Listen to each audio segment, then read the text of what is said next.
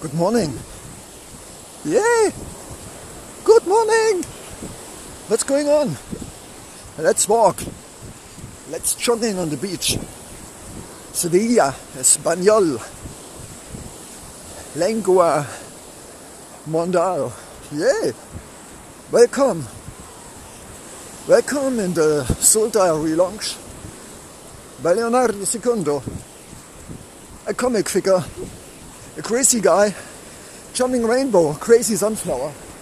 Something like this. Yes. Let's go. It's my shortest podcast ever. And I would say thank you so much for this day. Thank you so much for this beautiful body.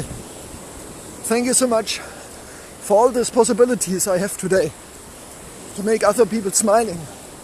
Give me patience. Take time. Go deeper in the sense of my life and find out every day what I can do for myself, for my soul family, like you and me, and what I can leave for the next generation. Collect rubbish on the beach, give a smile, a hug, something like this. Yay! Let's go!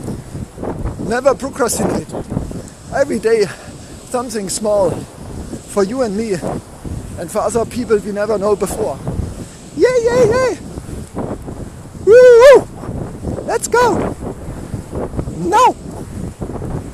See you later, alligator. Leonardo. Secundo. Yay!